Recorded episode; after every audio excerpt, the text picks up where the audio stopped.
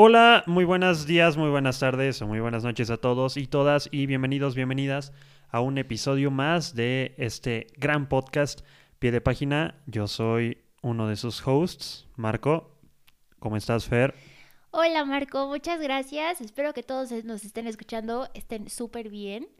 Lamentamos no haber grabado el podcast pasado. La verdad es que, pues mi semana emocionalmente no estuvo al 100 y la vez en la que lo intentamos grabar fue un fiasco. A los nueve minutos nos, dejan, nos quedamos sin conversación. Fue como... Mm. Y así es la vida a veces, ¿no? O sea, este podcast es lo que me gusta, que lo grabamos y hablamos de lo que queremos y como queremos. Y pues cuando no, no, no hay ninguna obligación con nadie. Entonces, si se quedaron esperando, lo lamentamos mucho. Y pues aquí hay uno nuevo, así que escúchenlo y escuchen los pasados también, si eventualmente en algunas semanas no lo podemos subir. Eh, y sin más por el momento, comenzamos.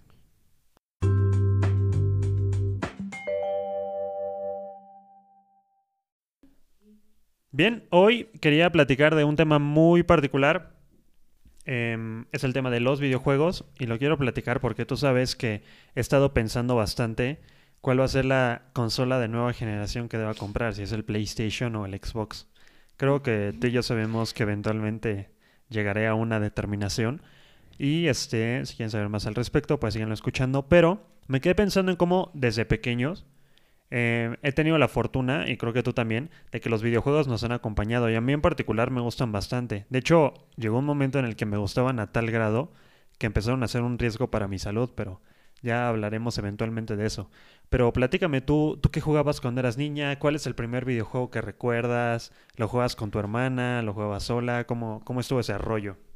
Muy bien. Em, la verdad es que la, primera consola que tuvimos, mi hermana y yo, fue un GameCube. O Gran consola. Y a la fecha la tenemos. O sea, creo que también Marco ha jugado con ella, ¿no?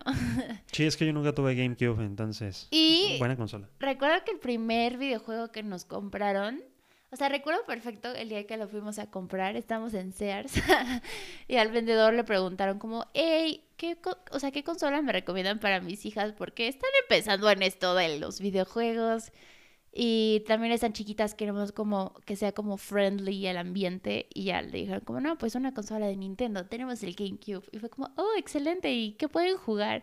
Me acuerdo que sacó el juego de Kirby y fue como, estas bolitas son como adorables y son como combates y así, pero como tiernos, ¿sabes? O sea, sin sangre ni nada por el estilo. Y nos lo compraron y a la fecha lo amo. O sea, creo que las primeras 20 mil veces que Marco vino a mi casa, le pedí que jugaba, que jugara conmigo Kirby, ¿no?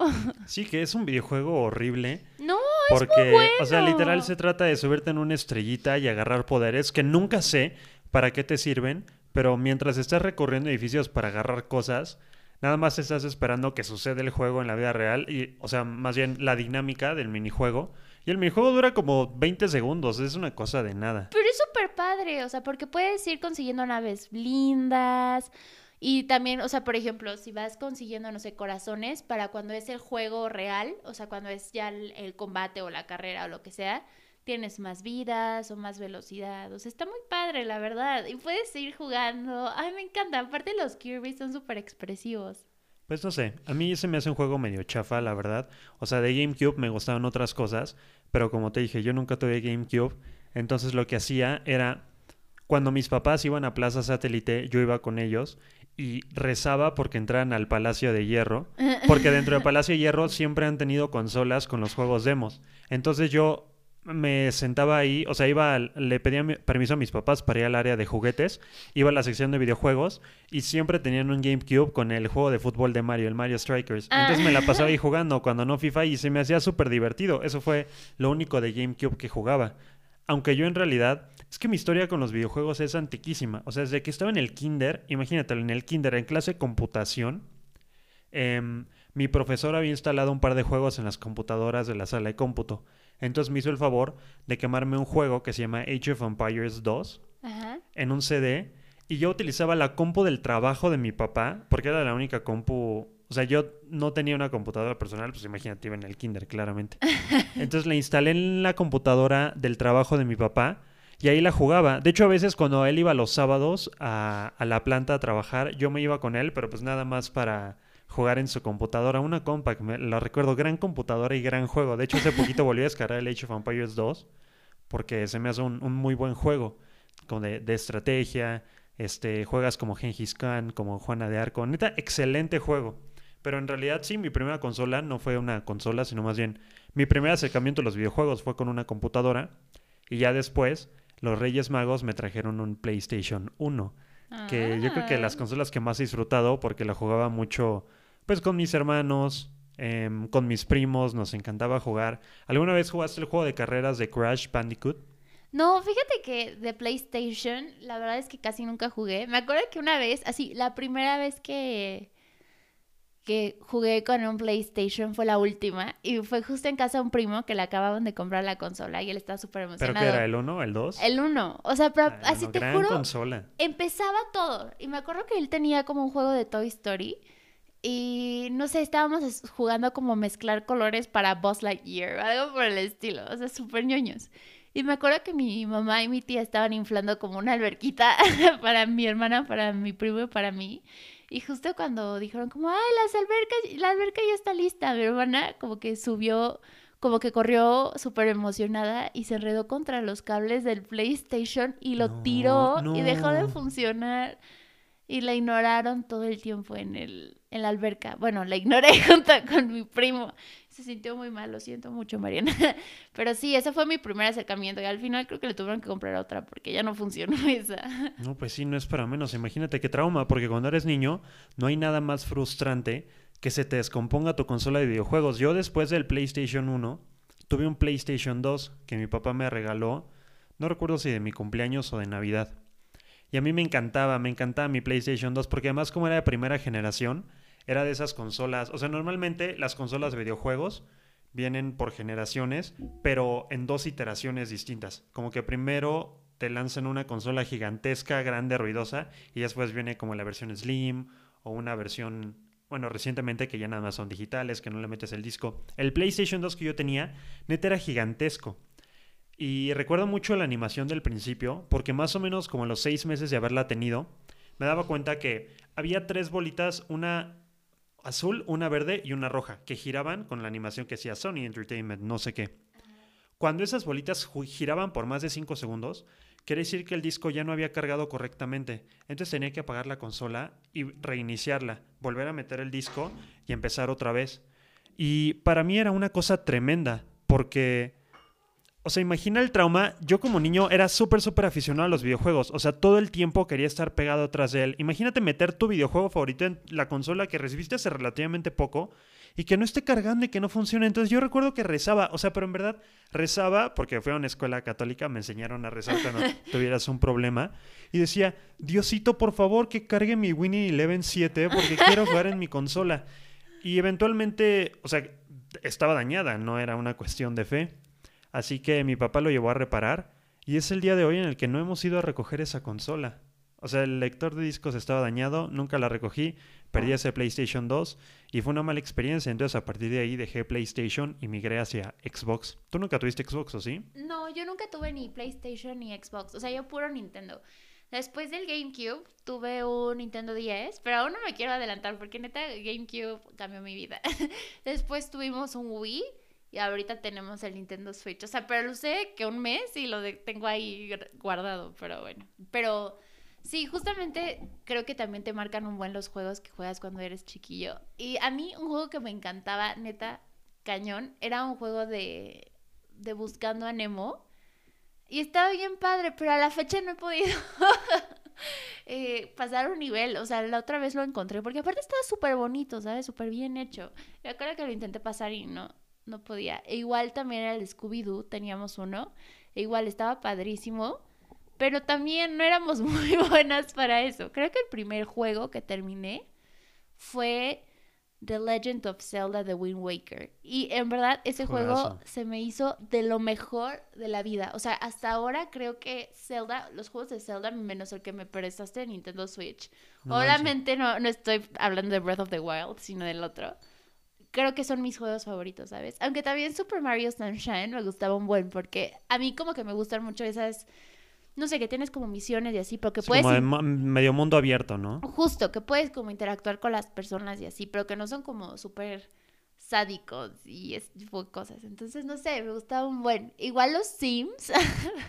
me acuerdo que hubo una época, o sea, obvio ya no está tan chiquita, porque los Sims no es como un juego para niños.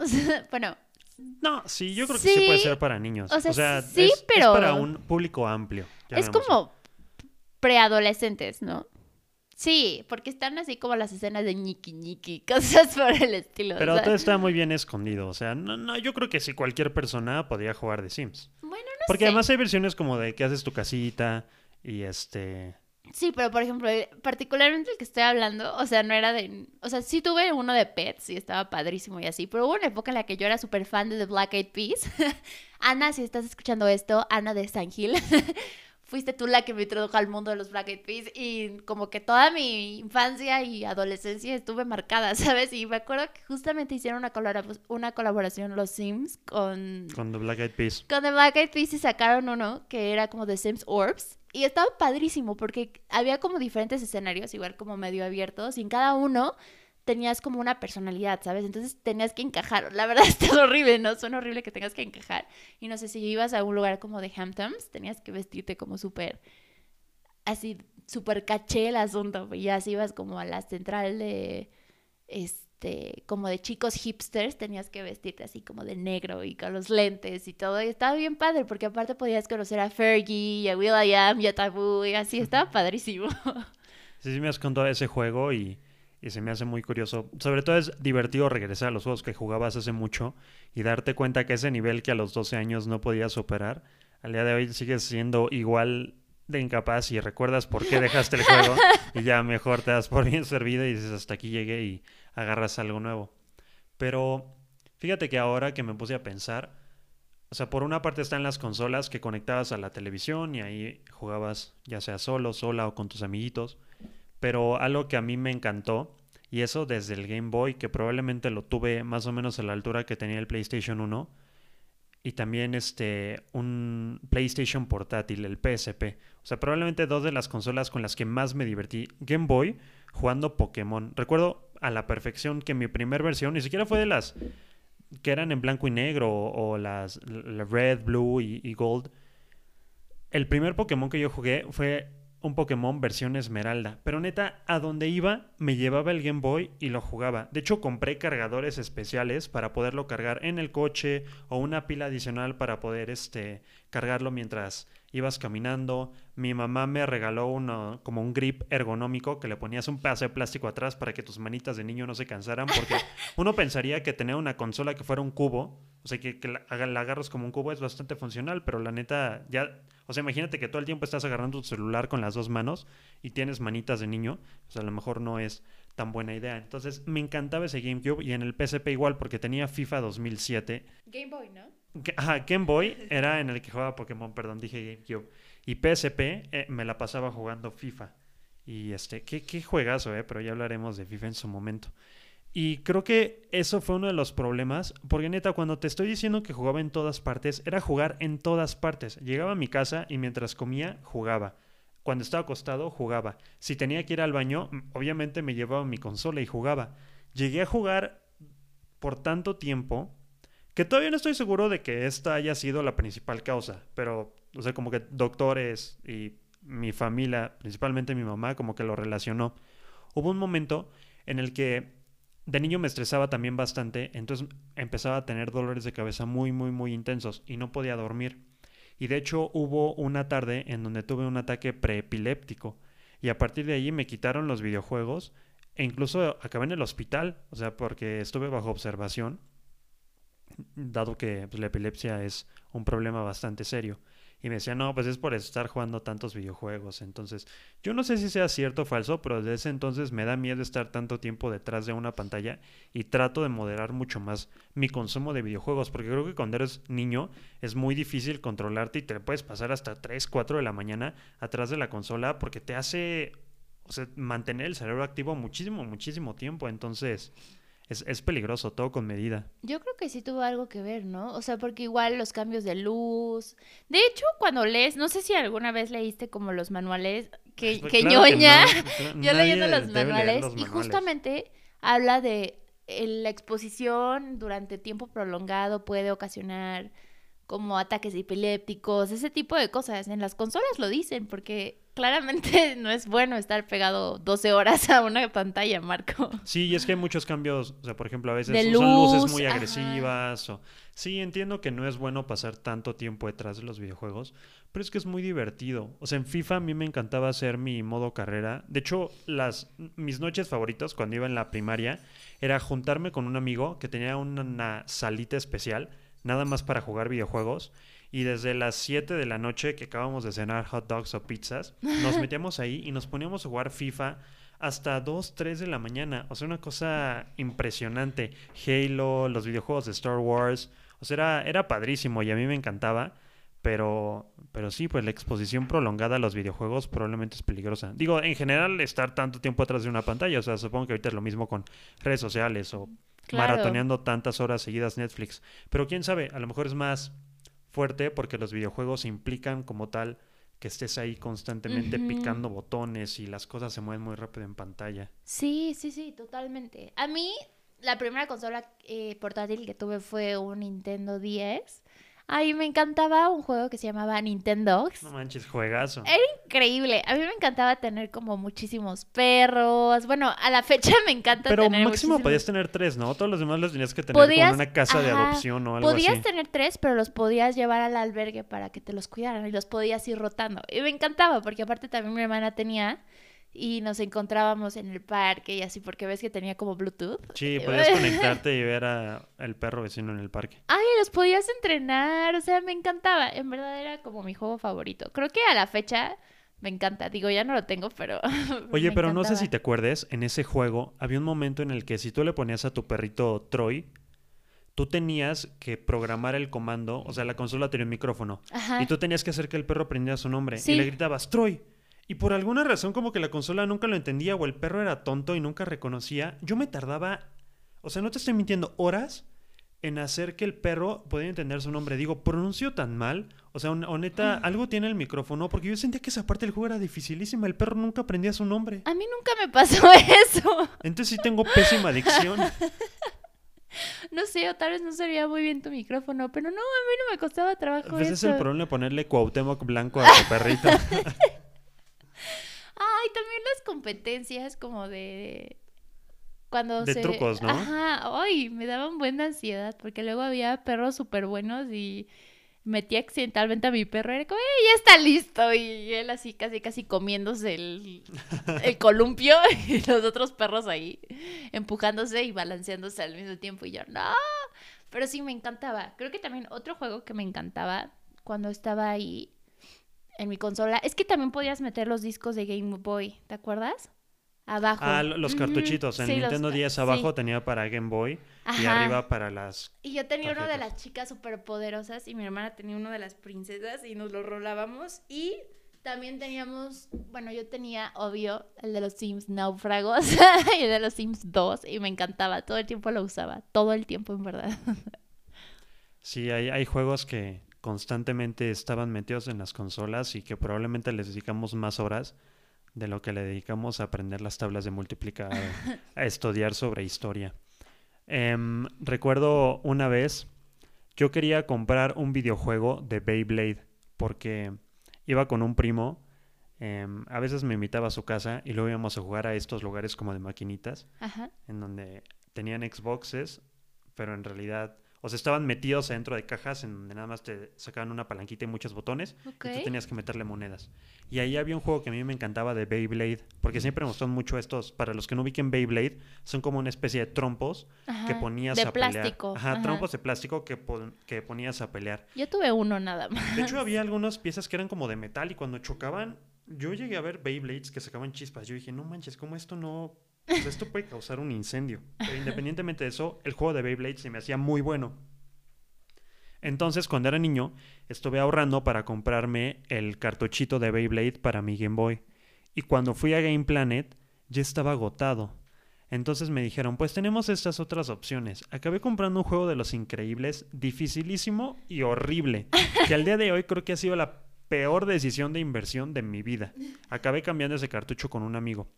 Pero mi mamá, como estaba triste, porque yo estaba triste porque el descontento que tenía con mi juego, me compró fácil como 10 o 12 discos de videojuegos.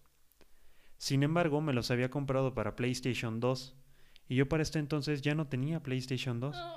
Entonces, probablemente el mejor regalo que me han dado en toda la vida ha sido también el regalo más inútil en el sentido de que yo ya no tenía la consola para jugar esos Fue el juegos y había te buenos juegos. ¿no? Fue, fue el que nunca fuimos a recoger y este y me quedé sin juegos. No. También es que he tenido mala suerte. En un cumpleaños, obviamente jugaste alguna vez Guitar Hero Obvio. o Guitar Hero como todos le decíamos en la secundaria por alguna razón. Sí. Bueno, los que no estábamos en el Kipling, tal vez. Pero em, ves que al principio era nada más con las guitarras. Y después sacaron. El como, World Tour Ajá, porque, con todo. pero, ajá, justamente, pero en contestación al Rock Band, que fue el que innovó metiéndole teclado y batería, y creo que bajo. Micrófono. Micrófono, que lo del micrófono era una gozada porque no importaba cómo cantaras o llegar al tono, entonces mis amigos y yo nos divertíamos nada más gritándole Igual al micrófono, eso era buenísimo. El punto es que de cumpleaños mis papás me habían regalado para el Xbox 360 que en ese entonces ya teníamos, convencimos mi hermano y yo a mi hermana que lo pidiéramos de Día del Niño. Eh, tenía, me regalaron el Guitar Hero World Tour, Guitar Hero World Tour. Y mi hermano, así a las dos horas de empezarlo a utilizar, desconecta la batería porque se enojó conmigo, no recuerdo por qué, pero la jala mal y le rompe el cable. Entonces yo me puse a llorar obviamente en ese momento porque además todavía no era mi cumpleaños. O sea, lo abrí como con unos días de anticipación y mi mamá se enojó conmigo y me dijo, pero bueno, le compramos la garantía, entonces lo vamos a regresar porque lo habían comprado en Estados Unidos.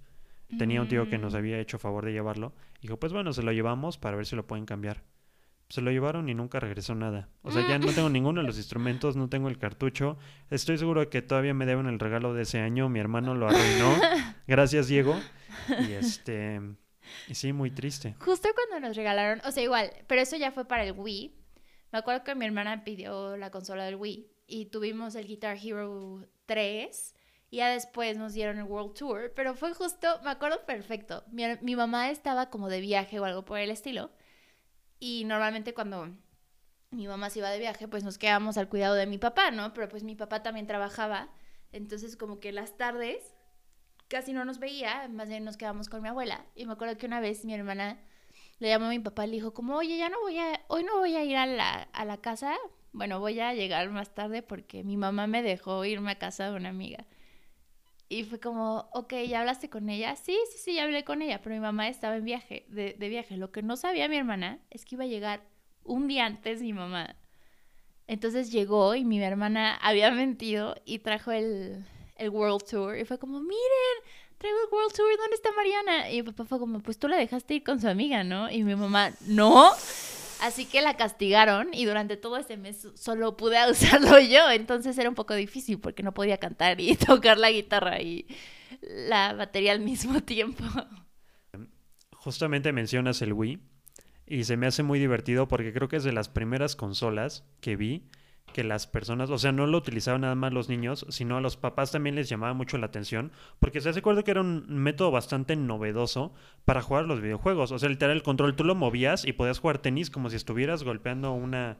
O sea, como si estuvieras moviendo una raqueta, ¿verdad? Tú jugabas béisbol y lanzabas como si estuvieras lanzando el control. El juego de box, que si las personas que estén escuchando esto lo jugaron, al día siguiente te hacía amanecer súper Sí. adolorido de los brazos, ¿no? O sea, yo al día de hoy, si me meto a jugar Wii Sports y boxeo contra... Había un competidor que era bastante bueno. eh, había como un Mi que era... O sea, de- El que te enseñaba, ¿no? ajá, un, bigotón. Ajá, sí, sí, E- sí. Ese tipo era buenísimo y si lo logras vencer al día siguiente, neta, no podías mover ni los hombros ni doblar los brazos. Ay, pero, Pero era muy padre divertido. porque siento que ese fue, esa fue la primera consola en la que verdaderamente todos en mi casa, o sea, incluso hasta mis abuelos en algún momento llegaron a, a ver ahí como qué onda, porque al menos se divertían viendo cómo nosotros movíamos los brazos o corríamos como locos moviendo el nunchuck y el Wiimote en lugar de pues nada más estar apretando botones, ¿no? Eso se me hace una gran, gran consola. Sí, la verdad es que sí fue súper pionera, ¿no? En hacer que las personas se movieran mientras, mientras estuvieran jugando videojuegos. O sea, incluso podías hacer ejercicio, pero real, como dices. O sea, también me acuerdo que yo tenía el Wii Fit. Ah, ese es bueno. Neta era buenazo. O sea, podías hacer yoga, podías correr, podías hacer como un igual box. Así es un buen de cosas y verdaderamente podías hacer ejercicio, ¿sabes? Y te monitoreaba el peso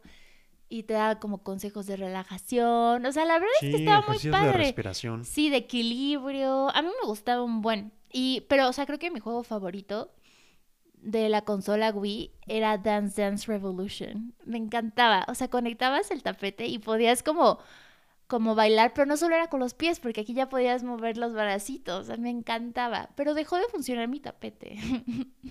Yo tengo uno, te lo puedo regalar. O sea, yo creo que lo usamos como tres veces. ¿En serio? O sea, bueno, no regalar, te lo puedo vender a un precio bastante te doy económico. 10 pesos. No, eso no vale 10 pesos. Ver, ¿qué te pasa? Bueno, lo voy a pensar.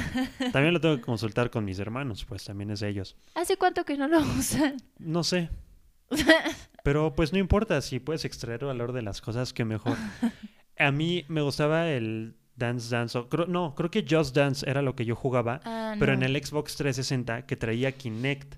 Porque mm. ahí lo padre era que ya no tenías que estar agarrando nada y la cámara veía tus movimientos, que igual yo siento que para nada era precisa, pero tú te movías y bailabas y la cámara te grababa y eso estaba muy padre, o sea, creo que también era muy divertido y era una nueva forma de jugar, aunque al final pues nos damos cuenta que lo que acaba siendo preponderante en las consolas de videojuegos siguen siendo los tradicionales controles, ¿no? Sobre todo con la nueva generación, ahora que viene el Xbox Series X y el PlayStation 5, que, espero que ya estés pensando cuál regalarme para mi graduación. seguro ya sé cuál vas a comprar.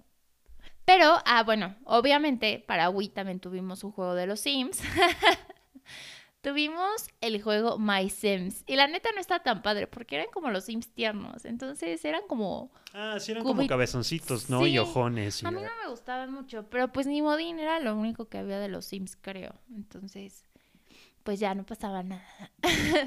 Oye, ¿qué tal? ¿Cómo te ha ido con el Switch? Digo, ya dijiste que te encantó Breath of the Wild. Pero creo que justamente desde que empezó la pandemia, un juego que salió y causó revolución, que yo nunca había jugado nada de esta serie, pero lo vi, me llamó bastante la atención, decidí comprarlo y al día de hoy, bueno, justo hoy en la mañana, ayer en la tarde lo retomé y se me hace un excelente juego.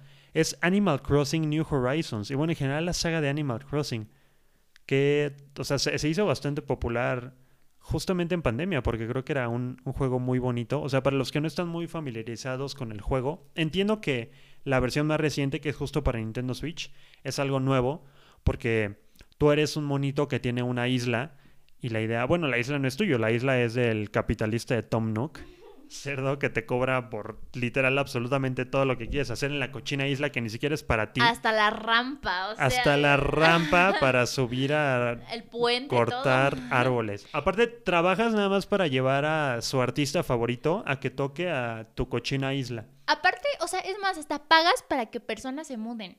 Sí, no, es una... O sea, Tom Nook, el empresario del siglo. Pero a lo que iba es o sea, el juego es muy padre porque justamente tienes una isla completamente vacía y tú la diseñas, tú vas eh, moviendo, pues, los, o sea, poniéndole muebles a tu casa, tú vas cambiando el ecosistema, vas visitando amigos, como que generas la isla para que sea un espacio especial para ti. Y cuando empezaba la pandemia en donde todos estábamos encerrados en nuestras casas y pensábamos que se acababan las vacaciones tanto de Semana Santa, Spring Break, como posteriormente al verano, pues creo que fue muy bueno tener ese medio de relajación y un juego como bastante bonito, ¿no? En donde veía gente que incluso hacía como pequeños oxos, este, campañas a favor o en contra del PRI dentro de Animal Crossing. Yo le hago las playeritas del América a mi personaje para utilizarla y venderlas en la tienda. Se venden muy bien, por cierto. Sí, la verdad es que Animal Crossing me gustó en su momento. Digo, ahorita ya me borra un poco, pero sí, se me hizo como un juego bastante lindo. Y antes de entrar a Breath of the Wild, porque en verdad ese juego es lo mejor que le ha pasado al mundo. Pues un, juegazo, sí, sin duda. Pero, o sea, creo que también una cosa bien padre de Nintendo, que, o sea, la verdad no sé si lo tengan los otros, las otras consolas, porque te digo que solo he tenido consolas de Nintendo, pero siento que hay muchos juegos que literalmente no importa de qué plataforma estés, como que marcan vida y a las fechas puedes jugar como con tus amigos y todo el mundo sabe cómo jugar, ¿sabes? O sea, por ejemplo, este, Smash. Todo el mundo sabe jugar Smash y a todo el mundo le gusta jugar Smash, ¿sabes? O Mario Kart, cosas por el estilo que en verdad es como, ¡ah! Entonces, Sí. no sé, siento que también eso es muy padre, ¿no? Que no solo es como un juego que puedes jugar solo, sino que también puedes jugar con varias personas al mismo tiempo. Y no sé, me gusta. Eso es lo, lo que más me gusta, creo, del, del Nintendo Switch, que puedes conectar como a muchísimas personas para jugar al mismo tiempo, porque se dividen todos los controles. Entonces, no sé, me gusta un buen, un buen, un buen. Sí, eso es muy padre y sobre todo algo que siento que se ha perdido a partir de que empezó a estar en boga el juego en línea es juntarte con un amigo, pasarle un control, dividirse la pantalla y ponerse a jugar los dos, ya sea uno contra uno o ustedes dos, tres, cuatro contra el mundo entero, dependiendo de la modalidad del juego. Y, y eso es justamente lo que muestra Nintendo y en particular el Switch, o sea, por la facilidad que tienes para transportar la consola, lo conectas en el dock y ya está en la pantalla, si cada quien lleva sus controlitos pequeños o tú mismo, si tienes un Switch, ya por default tienes dos controles funcionales para la mayoría de los juegos. Eh, pues sencillamente conectarlo y pasarlo un rato agradable. O sea, a mí me encantaba, por ejemplo, Mario Party con mis, con mis hermanos o cuando había una pequeña reunión en mi casa, pues creo que también era un gran juego porque es un juego que dentro tiene muchos pequeños juegos, pero justamente se presta bastante bien para compartirlo y crear dinámicas bastante Justo, sanas. Sí, sí, sí. No como lo que sucede a veces con FIFA, que cuando te enojas porque vas perdiendo contra tu amigo en línea, empiezas a golpear tus Ah. sillones y tus televisiones y reacciones de niños rata. Yo. Pero bueno, ahora sí, llegó el momento de hablarles de Zelda Breath of the Wild. Neta, jueguenlo. Bueno, es que en verdad es un juego padrísimo, ¿saben? O sea, es como súper abierto. Me encanta. O sea, puedes tener caballos.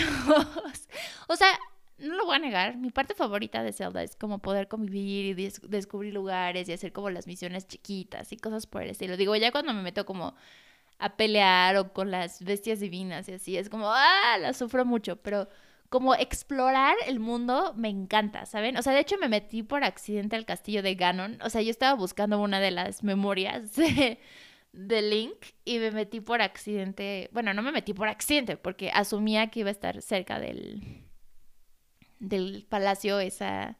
Esa memoria y terminé ganándole a Ganon, ¿no? Porque ya tenía las bestias divinas y fue como, no. Pero la verdad es que sí, es un juego increíble, o sea, súper adictivo, en verdad, súper, súper adictivo, pero me encanta, o sea, porque también esta vez conoces a líderes de distintas tribus y hay como, hay tribus como liderados por mujeres, o sea, está muy padre, la verdad. O sea, me gusta también mucho Zelda en el sentido que tiene muchísimos protagonistas que son súper fuertes, ¿no? Digo, entiendo que Zelda también es como esta damisela que deben salvar, pero no es como la princesa Peach, ¿sabes? O sea, que neta la pierdes en todo, o sea, en todo, en Luigi's Mansion, en, en En todo. todos los de Super Mario. En- sí, no, aquí Zelda literalmente es como está salvando el reino, ¿sabes? O sea, como que siempre está intentando salvar el mundo, ¿sabes? Sí, en, en la mitología de The Legend of Zelda, pues el personaje principal, que contrario a lo que muchos llegan a pensar, Zelda no es el duendecito vestido de verde No, que ese va es por ahí Link. Él se llama Link y Zelda es la princesa, em, justamente una de los tres componentes de la Trifuerza. Y es súper valiente y es súper fuerte. O sea, neta, yo la admiro muchísimo. Y aparte, no solo está Zelda como personaje femenino súper empoderado en, en, The- en Breath of the Wild, sino también, por ejemplo, cuando vas a la, a la isla, ay no, al desierto, igual también es liderada por una mujer. O sea, pero neta, no sé, me encanta. ¿Saben? Háganlo. Compren su copia de, de Breath of the Wild y jueguenlo. Sí, varias cosas respecto a ese juego. Una, claramente sí, de los juegos. O sea, The Legend of Zelda es una de las sagas más importantes en la industria de los videojuegos. Y Breath of the Wild creo que puede ser considerado una pieza de arte. O sea, desde el estilo de animación, el armado de la historia, el que un juego tenga más de 400 horas de jugabilidad. Sí, está eh, cañón. la- lo variado de las diferentes dinámicas, la incorporación de diferentes cosas. The Breath of the Wild es un excelente juego y sobre todo me gustan los juegos que una vez que terminas puedes regresar y más allá del contenido descargable que te venden de forma adicional, como revisitar pequeñas cosas para acabar el juego al 100% y que todavía siga siendo divertido una vez que acabas la historia principal. Eso, o sea, creo que hace The Breath of the Wild un excelente juego, independientemente de que es muy divertido. O sea, en verdad es divertido jugarla y se te pasan las horas rapidísimo. Ahora, ustedes escuchan que Fer lo disfruta mucho, pero Fer, no puedes engañar a la audiencia. Te la pasabas buscando tutoriales de YouTube porque a ti no te gusta resolver puzzles. Entonces, en el Ah, momento en el que te frustrabas, decías, ya sabes qué, si voy a liberar a este elefante que YouTube me diga cómo hacerlo, yo me rindo.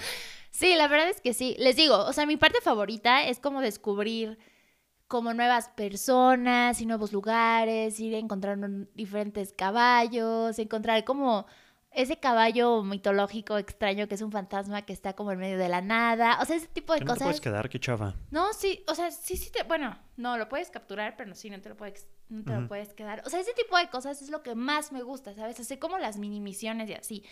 Ya las cosas que son talacheras, o sea, por ejemplo, las bestias divinas sí me gustan, pero por ejemplo, los templos que neta son de flojera, o sea, hay unos que están padres y es como, ¡uh, sí!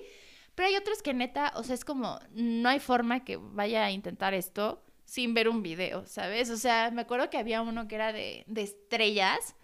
No, hombre, o sea, ese si no ves un video te tardas horas y yo, ay, no, gracias. Pues sí, pero es justamente de ese sentimiento de una vez que logras el reto de decir, no manches, lo logré y sientes muchísima satisfacción. O sea, creo que YouTube ha matado un poco eso en los videojuegos y que siempre ha estado dentro de la esencia de The Legend of Zelda, que no siempre sepas cómo resolver las cosas y le inviertas bastante tiempo para generar ese sentimiento de satisfacción. Ahora, el problema es cuando neta hay juegos imposibles que, o sea, por más que pases días y horas lo que comentábamos, regresas a ellos y te das cuenta de que es una enorme frustración y dices, ay, ¿sabes qué? Olvídalo. O sea, ni siquiera es divertido. Justo, me acuerdo que había una parte, no, no en Breath of the Wild, porque ahí ya usaba YouTube, pero en la primera vez que jugué Zelda fue justo con The Wind Waker y había una parte que neta no sabía, no sabía cómo pasar y yo la soñaba, o sea, en verdad me pasaba días y yo era como, no, no, no manches, o sea, es que neta no puedo, no puedo, ayuda, estaba desesperada y en mi momento de desesperación dije, no, habrá algo en YouTube que me ayude a, a encontrarlo. Y sí, fue como, wow. Entonces desde ahí aprendí que Zelda cuando se vuelve muy difícil puedes utilizar YouTube. YouTube, gracias por aliviarnos horas y horas de estrés.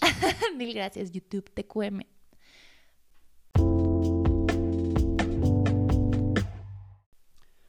Bien, Fer, y creo que con eso podemos cerrar el episodio de hoy. ¿Hay algún juego que quieras recomendar antes de que nos despidamos? Sí, de hecho, justamente estaba pensando en un juego que pudieran jugar con varias personas y creo, Pero con Susana a distancia, ¿eh? obvio, obvio, creo que Overcooked, la verdad, fue un gran descubrimiento. Overcooked 2. Sí, o sea, está súper barato. Creo que vale como 300 pesos en, en la tienda en línea. Y neta es súper divertido. O sea, es básicamente como un cooking dash que tienes que ir como consiguiendo los ingredientes y cocinando en tiempo real para tus cli- clientes y evitar que se vayan enojados. Pero aquí como que le agregan nivel- niveles de dificultad súper densos porque luego se te incendia o estás como en medio de un río. O sea, cocinas en lugares muy raros. Y está muy padre porque, o sea, puedes jugar de varias personas y obvio es lo más recomendable porque la verdad está cañón, ¿sabes? O sea, Sí, jugar de uno no, Overcooked no tiene ningún sentido y es súper frustrante. ya sé, pero la verdad es que está súper divertido, te puedes como dividir entre equipos, puedes ir mejorando tu punteo, la- tu puntaje. la verdad sí me gusta mucho a ti. Ay, aparte los, ay, los animalitos de, bueno, los personajes, no solo los animalitos porque hay también personas. Sí, hay una abuelita y hay un monito y una monita. Ay, sí, pero me encantan, están preciosos. Hay un, hay un mapachito en silla de ruedas que yo siempre les cojo, eso es lo máximo. Y un regalo y un robot. Sí, Overcooked, gran juego, pero para los que tienen ya sea computadora, PlayStation, Xbox o incluso Nintendo Switch y que no quieren gastar ni un peso, al menos en principio, yo les quiero recomendar un juego que seguramente ya conocen, pero hace pocos días se volvió free to play, que es justamente Rocket League. Imagínense que combinan camionetas monstruo con fútbol. Y lo que tienen son camionetas golpeando un balón gigante para tratar de meterlo en la portería del contrario. 3 contra 3, 4 contra 4, modos locos. Rocket League es un gran juego multiplataforma. Además, es de aquellos juegos en donde no importa con qué lo juegues, te puedes conectar con tus amigos independientemente de si ellos tienen la misma consola o una consola diferente a ti. Entonces, Mm, esos, esos juegos multiplataformas se me hacen muy padres. Y Rocket League es súper, súper divertido porque además las partidas son 5 minutos. Entonces, muy, muy recomendable. Jueguenlo y si juegan ya sea Overcooked 2 o Rocket League, cuéntenos qué tal y agréguenos en Xbox, en Nintendo Switch Online o en cualquier cosa que ustedes jueguen. Jueguen Among Us también, buen juego. Si, juegazo. si son mentirosos. Yo. Y nada, nos estamos escuchando la próxima semana. O no, quién sabe. No, sí, sí, la próxima semana sí. Perfecto, pues muchas gracias, Fer. ¿Algo con lo que quieras cerrar? No, eso sería todo. Muchas gracias a todas y a todos por escucharnos y no olviden que el 28 de septiembre es una fecha importante, entonces vayan a buscar qué significa importante para el movimiento feminista y eso es todo. Los queremos. Adiós. Abrazo, gente. Bye.